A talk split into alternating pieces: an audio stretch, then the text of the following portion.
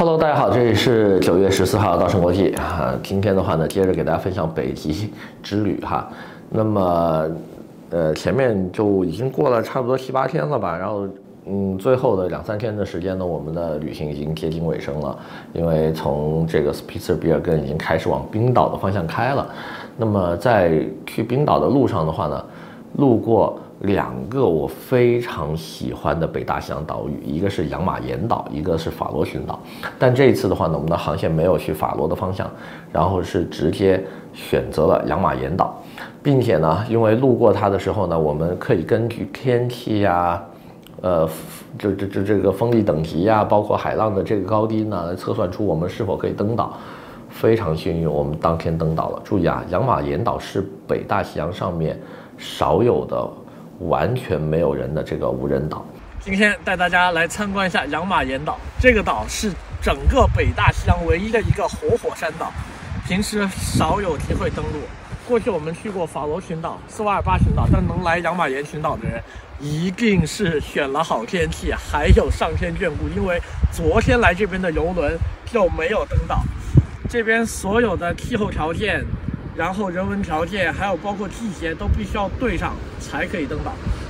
这边我们注意看，那边有一个鸟山，上面有非常多的海鸥，是这边最大的一个海鸥的栖息地。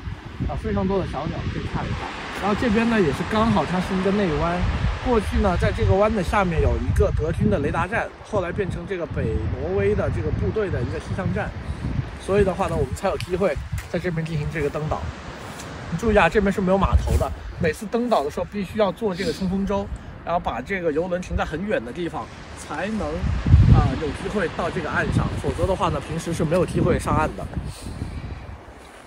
希望有机会的话呢，大家可以过来一块这边探访一下原生态的一个岛屿，从来没有人类工业活动，并且的话呢，能造访这里的人也非常非常的少哈，比斯瓦尔巴群岛要少很多。就是嗯，可以穿行的地方实在有限哈，我们只是在一个很局部的地方呢，呃，简单的看了一下，居然让我发现这个岛上有鲸鱼的这个骨头，就是是鲸鱼的这个骨骨头的残骸。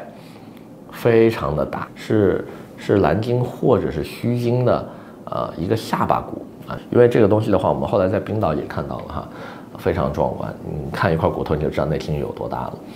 然后这一次再回到船上呢，就是进行啊、我们旅行的收尾了，因为马上就要去呃冰岛安克雷奇了。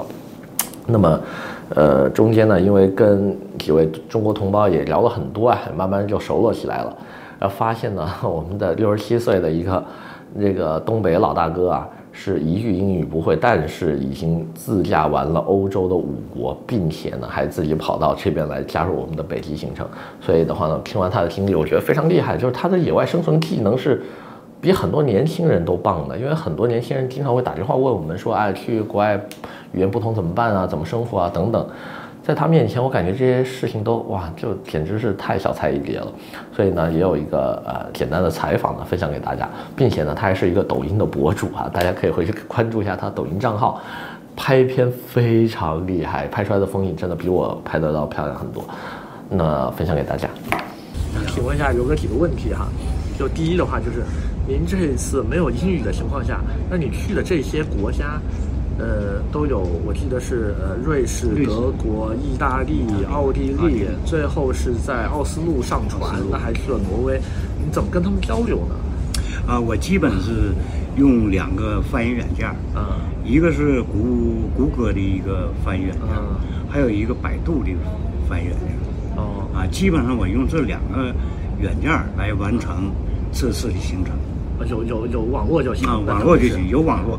我网络呢是在家里吧，啊，就是购买了那个啊海外的，就是欧洲的那个呃一个小的那个电话卡，电话卡哦啊啊买了两张用这个。哎，那你去的每个地方的话，那你你自驾你也得看导航啊。国内它没有谷歌的这个地图，它它怎么导呢？对，我在网上查了一些吧。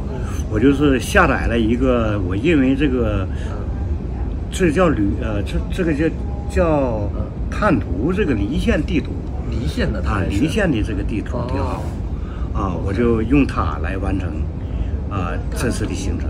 然后那哎，那你去每一个城市的话，呃，这个自驾都都用这个，它不会出现有些时候路错了呀，或者什么就就就指不对呀这种情况吗？呃，它这个吧，探图，我认为这个软件还是比较靠谱。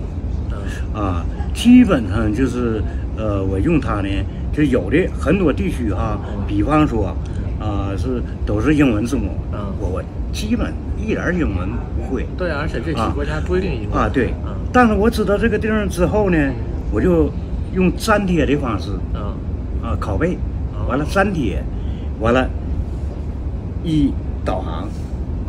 直接就完成了，也不用知道它怎么读，也也对对对，反正就复制粘贴，哎对，我还在一个地地图，我给它扩大，嗯，扩大化以后就这个地方，啊，我就是到这个地方，而且我住宿的问题呢，就在这个区域范围吧，我就选一个点，就近，就近，就近，嗯，就近入住，然后呢，就是开车到各个景点。那这些国家下来得开多多少车呀？哎呀。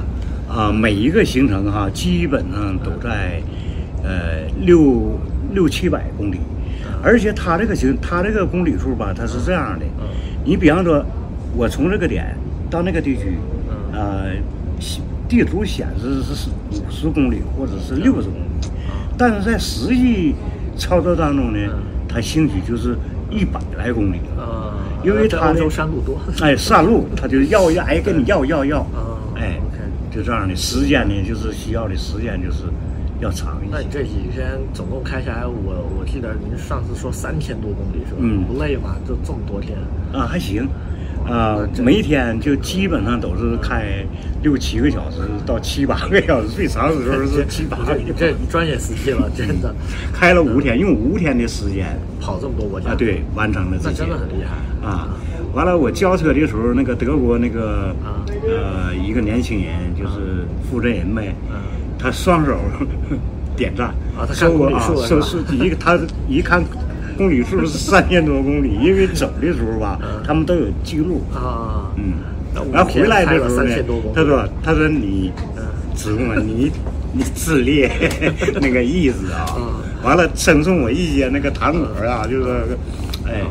就奖励，就这样，他也没没给你多要钱啊，没没没没没。哦，在德国拿车，德国还车对吧？走，等于是走一个环线。我是从我没走回头路，嗯，我从法兰克福，嗯，首先呢，从法兰克福到的瑞士的因特拉肯，完从因特拉肯呢，是以因特拉肯为中心，嗯，在整个的瑞士的主要景点，嗯，啊，走了一圈，哎，走了一圈，然后。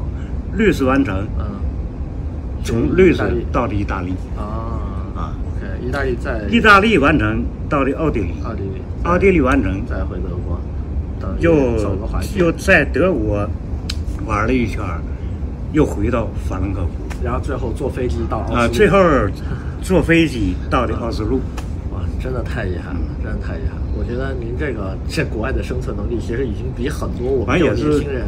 包括这些会英语的都都厉害很多，给大家再补充一下哈，刘哥六六十七岁了，对吧？啊，对，六十七岁了，然后每天开这么长时间的车，不怎么会英语，然后在海外都能生活下来。嗯、我们之前还有好多的观众老担心说啊，英语不好怎么办呢？英语基本不会，一点不会。对，我觉得就是笔画加上翻译软件，其实是肯定是够用的。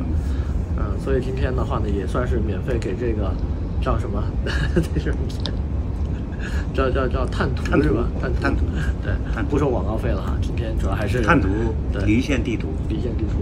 今天主要还是其实想通过这个采访呢，让大家知道，是海外生活其实没有这么困难，只要大家想出来把这个事儿给完成了，总会有办法。那么今天的话呢，也非常感谢刘哥，好吧？刘哥呢有一个视频账号叫香饽饽，对吧？然后这个账号的话呢，在这个抖音上面。有非常多的刘哥这一次亲自拍摄，就用这个手机拍出来的这个国外的风景风光，我觉得已经是专业水平了，真的很专业。那个希望大家可以关注一下。过奖过奖过奖，谢谢谢谢谢谢谢谢谢谢。